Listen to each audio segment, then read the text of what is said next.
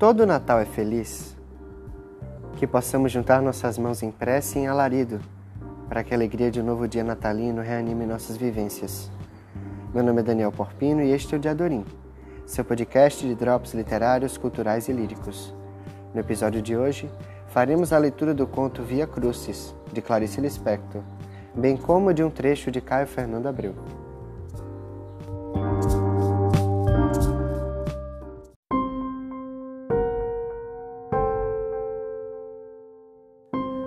Maria das Dores se assustou, mas se assustou de fato. Começou pela menstruação que não veio. Isso a surpreendeu porque ela era muito regular. Passaram-se mais de dois meses e nada. Foi a uma ginecologista. Esta diagnosticou uma evidente gravidez. Não pode ser! gritou Maria das Dores.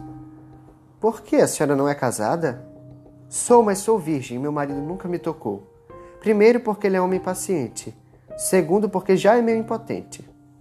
A ginecologista tentou argumentar. Quem sabe se a senhora em alguma noite. Nunca, mas nunca mesmo. Então, concluiu a ginecologista. Não sei como explicar. A senhora já está no fim do terceiro mês. Maria das Dores saiu do consultório toda tonta. Teve que parar num restaurante e tomar um café para conseguir entender. O que é que estava lhe acontecendo? Grande angústia tomou-a, mas saiu do restaurante mais calma. Na rua, de volta para casa, comprou um casaquinho para o bebê. Azul, pois tinha certeza que seria menino. Que nome lhe daria? Só podia lhe dar um nome: Jesus.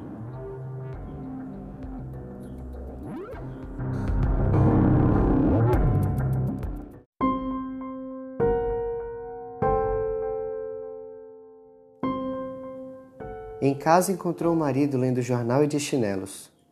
Contou-lhe o que acontecia. O homem se assustou. Então eu sou São José? É, foi a resposta lacônica. Caíram ambos em grande meditação.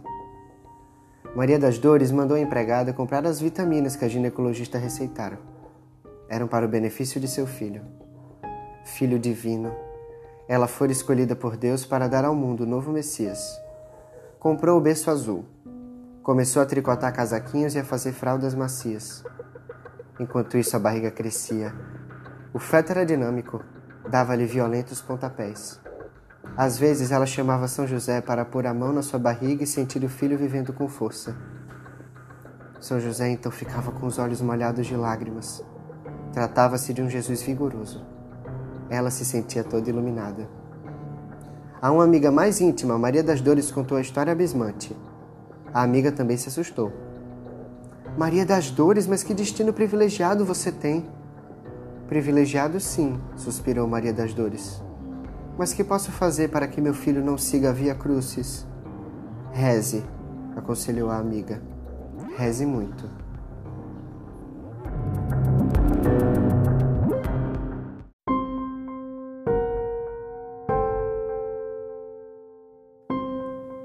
Maria das Dores começou a acreditar em milagres.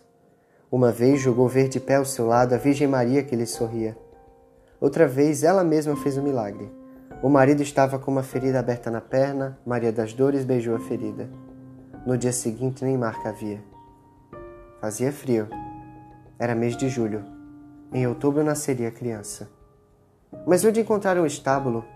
Só se fosse para uma fazenda do interior de Minas Gerais. Então resolveu ir à fazenda da tia Meninha. O que lhe preocupava é que a criança não nasceria em 25 de dezembro. Ia à igreja todos os dias, e mesmo barriguda ficava horas ajoelhada. Como madrinha do filho, escolher a Virgem Maria, e para padrinho, o Cristo.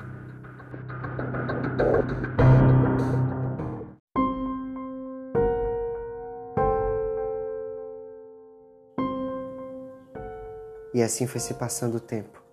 Maria das Dores engordara brutalmente e tinha desejos estranhos, como de comer uvas geladas. São José foi com ela para a fazenda e lá fazia seus trabalhos de marcenaria. Um dia, Maria das Dores empanturrou-se demais, vomitou muito e chorou, e pensou: começou a via crucis de meu sagrado filho. Mas parecia-lhe que se desse à criança o nome de Jesus, ele seria quando o homem crucificado. Era melhor dar-lhe o nome de Emanuel. Nome simples, nome bom. Esperava Emanuel sentada debaixo de uma jabuticabeira e pensava: quando chegar a hora, não vou gritar, vou só dizer: Ai, Jesus! E comia jabuticabas, empanturrava-se a mãe de Jesus. A tia, a par de tudo, preparava o quarto com cortinas azuis. O estábulo estava ali, com seu cheiro bom de estrume e suas vacas. De noite, Maria das Dores olhava para o céu estrelado à procura da estrela guia. Quem seriam os três reis magos? Quem lhe traria incenso e mirra?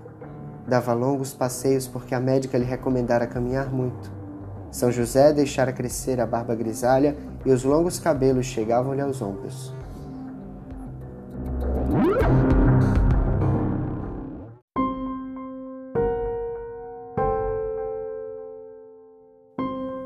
Era difícil esperar. O tempo não passava. A tia fazia-lhes para o café da manhã brevidades que se desmanchavam na boca, e o frio deixava-lhes as mãos vermelhas e duras. De noite acendiam a lareira e ficavam sentados ali a se esquentarem. São José arranjava para si um cajado. E como não mudava de roupa, tinha um cheiro sufocante. Sua túnica era de estopa. Ele tomava vinho junto da lareira. Maria das Dores tomava grosso leite branco com um terço na mão. De manhã bem cedo ia espiar as vacas no estábulo. As vacas mugiam. Maria das Dores sorria-lhes. Todos humildes, vacas e mulher. Maria das Dores a ponto de chorar. Ajeitava as palhas no chão, preparando o lugar onde se deitar quando chegasse a hora. A hora da iluminação. São José, com seu cajado, ia meditar na montanha. A tia preparava lombinho de porco e todos comiam danadamente. E a criança nada de nascer. Até que numa noite, às três horas da madrugada, Maria das Dores sentiu a primeira dor. Acendeu a lamparina, acordou São José, acordou a tia. Vestiram-se. E com o um archote iluminando-lhes o caminho, dirigiram-se através das árvores para o estábulo. Uma grossa estrela faiscava no céu negro. As vacas, acordadas, ficaram inquietas, começaram a mugir. Daí a pouco, nova dor. Maria das Dores mordeu a própria mão para não gritar, e não amanhecia. São José tremia de frio. Maria das Dores, deitada na palha sob um cobertor, aguardava. Então veio uma dor forte demais. Ai, Jesus! gemeu Maria das Dores. Ai, Jesus! pareciam mugir as vacas. As estrelas no céu. Então aconteceu. Nasceu Emanuel, e o estábulo pareceu iluminar-se todo. Era um forte e belo menino que deu um berro na madrugada. São José cortou o cordão umbilical, e a mãe sorria a tia chorava. Não se sabe se essa criança teve que passar pela Via Crucis. Todos passam.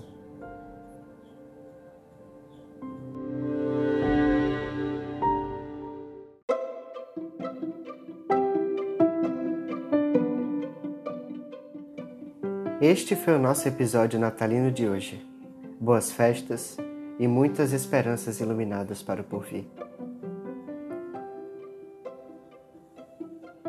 Rever o passado, olhar com olhos calmos para o meu presente e fazer o possível para não ficar pensando no futuro. Ao menos nesse futuro daqui a alguns anos que ninguém na verdade sabe se chegará. Fecho os olhos e começo a pedir. Não são coisas muito complicadas de serem atendidas. Ao menos eu acho que não.